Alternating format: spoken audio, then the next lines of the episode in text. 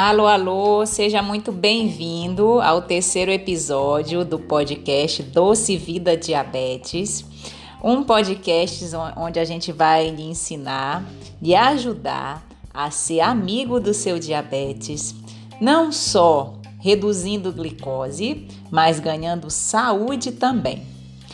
Hoje, nesse episódio, nós vamos falar sobre o conceito de diabetes. O que é o diabetes, quais são os tipos de diabetes que a gente tem? E como que isso, quais são os fatores também que podem vir a desenvolver o de diabetes, os principais fatores. Bom, para a gente começar, eu gostaria de dizer para vocês que o diabetes ele se trata de uma epidemia e não é só uma epidemia aqui no Brasil, não, viu, gente? é uma epidemia no mundo inteiro.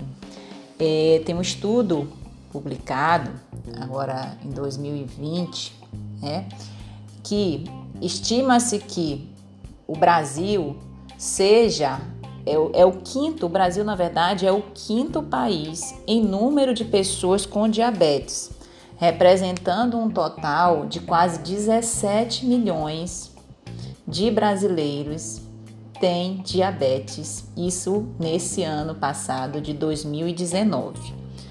Quando essa estimativa projeta para o ano de 2045, ou seja, daqui a 25 anos, a gente tem uma estimativa de quase um aumento de quase 10 milhões de diabetes, ou seja, em torno de 26 milhões de brasileiros estarão com diabetes em 2045.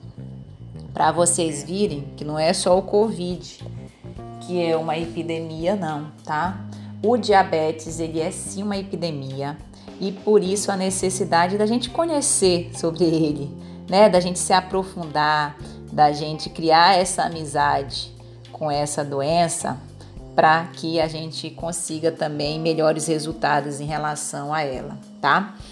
Então, vamos começar falando sobre um conceito do diabetes que nada mais é, de forma mais prática possível, o açúcar alto no sangue, né? O açúcar, que normalmente a gente chama de glicose, é quando ele está de forma acentuada, a gente considera o diagnóstico do diabetes.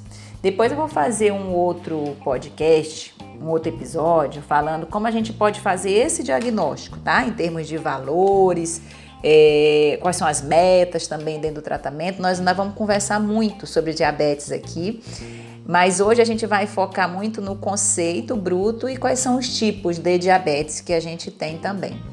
É, esse diabetes, a gente sabe que existem muitos fatores que influenciam no aparecimento do diabetes, tá?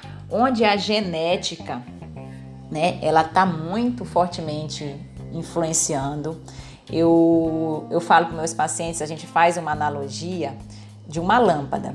Então eu digo que, que você já nasce, você que tem essa tendência genética desenvolver o diabetes, você já nasce com essa lâmpadazinha dentro de você.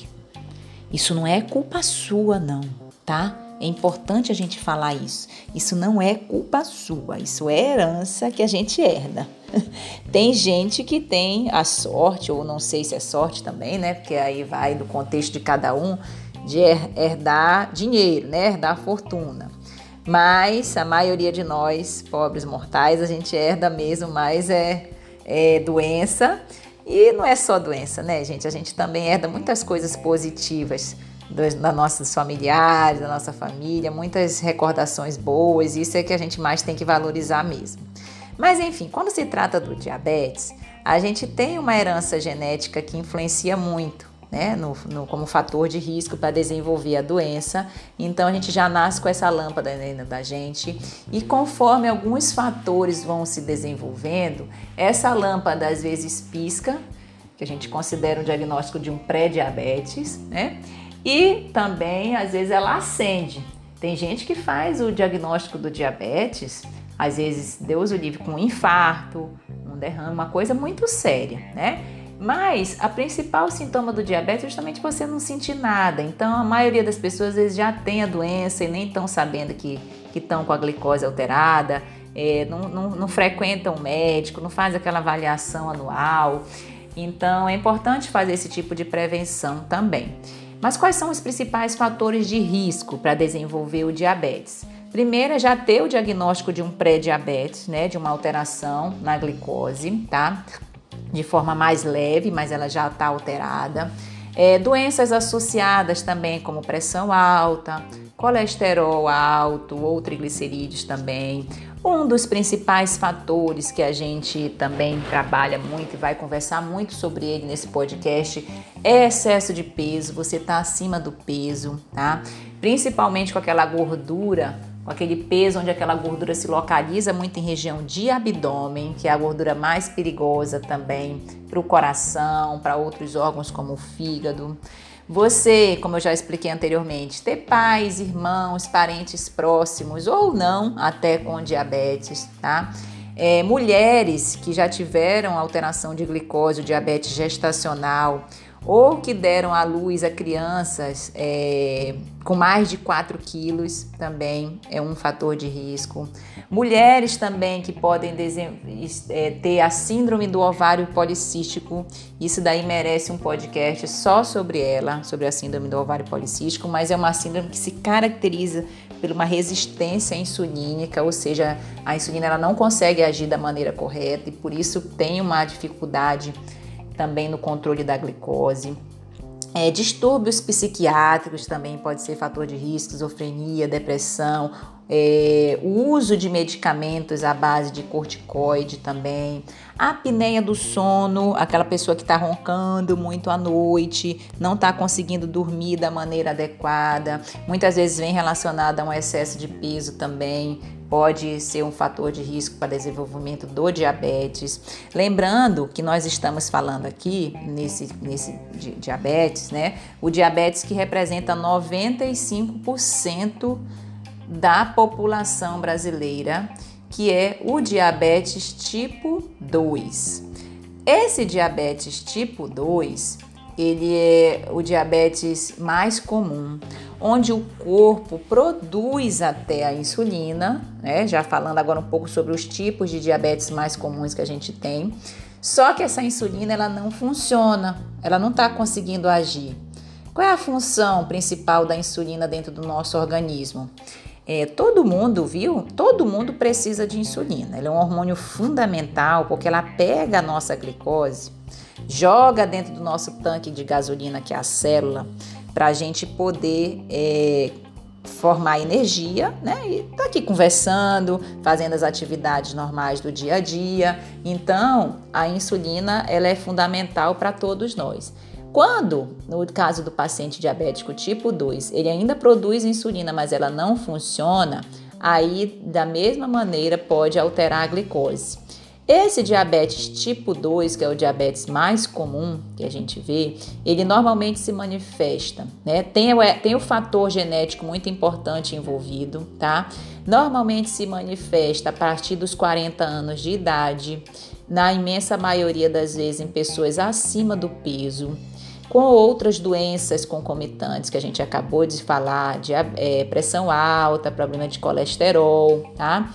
É, e tem uma importante resistência insulínica, ou seja, a pobre da insulina luta, luta, luta, o pâncreas produz até uma quantidade a mais de insulina do que deveria, trabalha de forma mais acentuada, produzindo essa insulina, mas ela não consegue agir, tá? O outro tipo de diabetes que a gente tem, esse representa 5% da população, é o diabetes tipo 1. Fazendo um contraponto com o diabetes tipo 2, já é um diabetes onde você não produz insulina. O corpo, o pâncreas, ele para de produzir a insulina. É uma doença que a gente considera autoimune, por quê? porque anticorpos, que são soldados, né, que, que lutam contra o próprio exército, imagina isso. É, soldado que está jogando jogando bala, jogando bomba no próprio companheiro. Então é mais ou menos isso que ocorre no, no diabetes tipo 1 e, e todas as doenças autoimunes de uma maneira geral. Então tem esse anticorpo que ele vai aos poucos destruindo as células do pâncreas e quando essa destruição ela, ela ocorre em torno de 80 a 90%, o pâncreas ele não produz mais a quantidade suficiente de insulina que a pessoa precisa para poder viver e abre o quadro de diabetes tipo 1. Em geral, esse quadro ele abre em, em, pessoas, em crianças, adolescentes, pessoas com menos de 20 anos de idade, tá? É, são em geral pessoas mais magras também, você é mais, é mais magro. Não tem nenhuma doença concomitante, por serem até jovens também, normalmente na maioria das vezes não tem nenhuma doença associada que favoreça, né? A abertura desse quadro, às vezes, por se tratar de uma doença autoimune, com o passar do tempo, também pode vir a descobrir outras doenças autoimunes relacionadas, mas é, é, doenças crônicas, por exemplo, com pressão alta, é, problema de colesterol, que normalmente tem no outro lado, no outro tipo de diabetes, nesse tipo 1, não temos. É, e a gente tem a presença desses anticorpos, né, como a gente já falou anteriormente, contra o pâncreas. E nesse caso de diabetes, nesse, nesse tipo de diabetes, o diabetes tipo 1, tá? é, não há resistência insulínica. O que não tem é a própria insulina dentro do organismo. Portanto, esses pacientes já precisam usar a insulina desde o diagnóstico. E Hoje a gente sabe que é necessário, a medicina avança muito, tem muitos avanços dentro do tratamento do paciente diabético tipo 1, inclusive transplante de pâncreas, né? Que você pega um pâncreas sadio, coloca dentro do paciente que o pâncreas não funciona, mas isso aí ainda é mais a critério de estudos, né? A gente ainda não tem isso na prática. Quem sabe daqui a alguns anos a gente possa ter dentro de forma mais efetiva dentro do tratamento do, do paciente diabético tipo 1, mas o que a gente tem hoje em dia são muitas insulinas modernas, bombas de insulina, é um tratamento muito efetivo dentro dessa, dessa doença também, tá? A gente ainda tem, dentre os tipos mais comuns de diabetes, o diabetes gestacional. É aquele diabetes onde ocorre uma alteração da glicose de forma temporária, né, nesse período gestacional, devido justamente a esse aumento da resistência insulínica. Acha-se que é por conta dos hormônios que, que a mulher tem na gestação, né? Então essas taxas de açúcar no sangue elas ficam acima do normal e, e toda gestante precisa fazer na primeira consulta pré-natal a glicose de jejum que o obstetra em geral pede para que isso seja diagnosticado o mais precocemente possível. É, se não tiver esses valores alterados no início da gestação, depois também dentro da rotina obstétrica é importante fazer o teste oral de tolerância à glicose, que em geral se faz entre 24 e 28 semanas. É, e esse tipo de diabetes, viu, é, afeta em torno de 4 a 5% das gestantes e é, isso tem alguns riscos. Depois nós vamos fazer, falando um podcast só sobre diabetes gestacional, que é um tema muito amplo, muito extenso e que precisa ser tratado de forma mais específica também. Mas é só para falar para vocês que também existe esse tipo de diabetes mais comum, né? A gente hoje também tem uma infinidade de outros tipos de diabetes, mas eu acho que não cabe aqui a gente falar porque são diabetes mais raros que a gente vê no, no contexto, às vezes difícil o diagnóstico até mesmo para nós médicos, tá? Que somos habilitados, né? Que vemos isso daí no dia a dia, então acho que não cabe aqui a gente relatar. É, então, só para a gente relembrar, né? Os três principais tipos de diabetes, então, são o diabetes tipo 1, o diabetes tipo 2 e o diabetes gestacional, que é aquele transitório em geral que se descobre nesse período da gestação. A nossa principal fonte de energia é o açúcar, tá? Então, para você que está me escutando aí, é, é bom ter açúcar no sangue.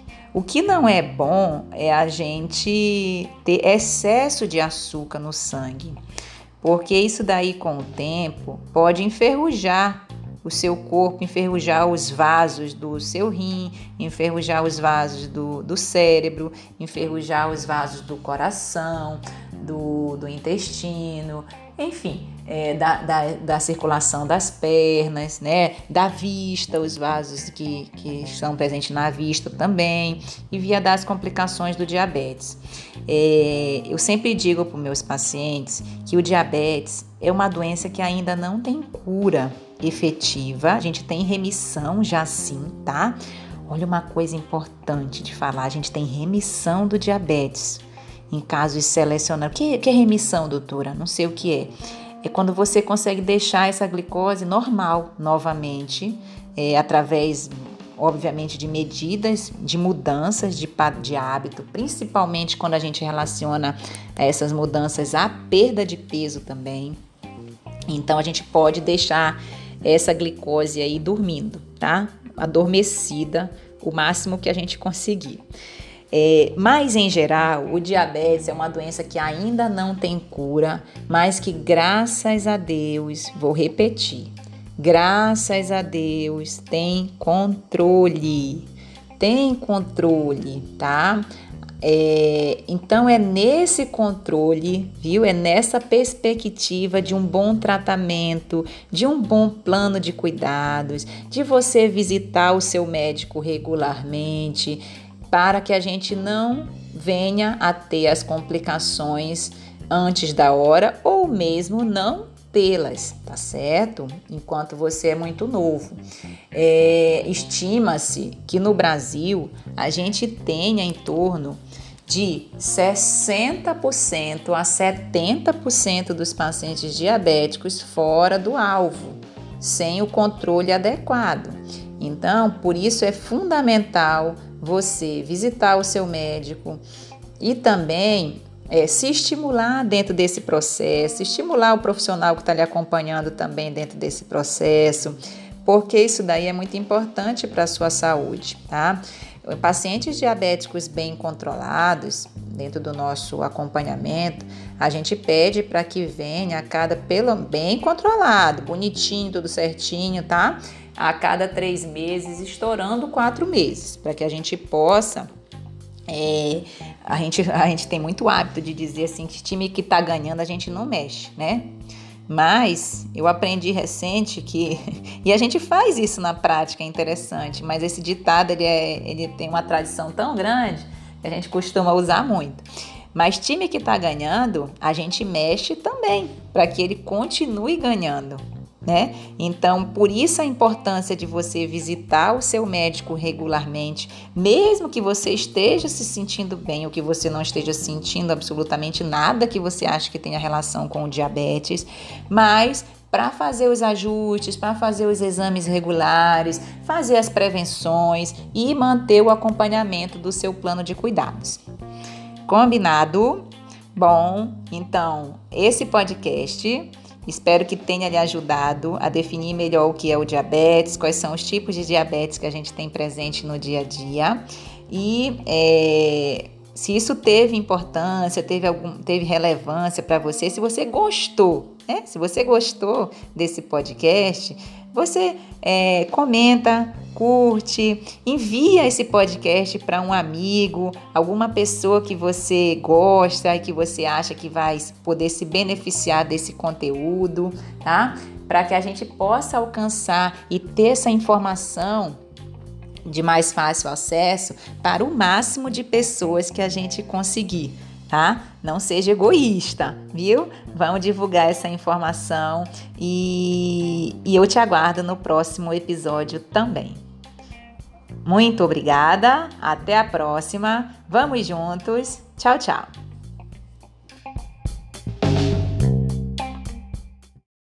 Então é isso. Se você gostou do nosso conteúdo, eu vou te pedir duas coisas. Primeiro, compartilhe com seus amigos e familiares para que mais pessoas tenham essa informação e se beneficiem desse projeto também. E a segunda coisa, nos acompanhe nas nossas outras redes sociais, no nosso Instagram, arroba Endócrino, nossos canais de YouTube e Telegram Endocrinologia em Foco. Será um prazer ter você junto conosco.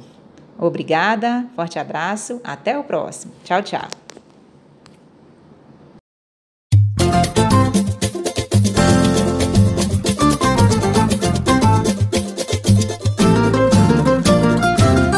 Cultiva a semente do amor, segue em frente não se apavora.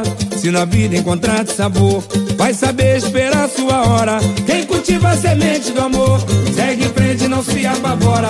Se na vida encontrar sabor, vai saber esperar sua hora.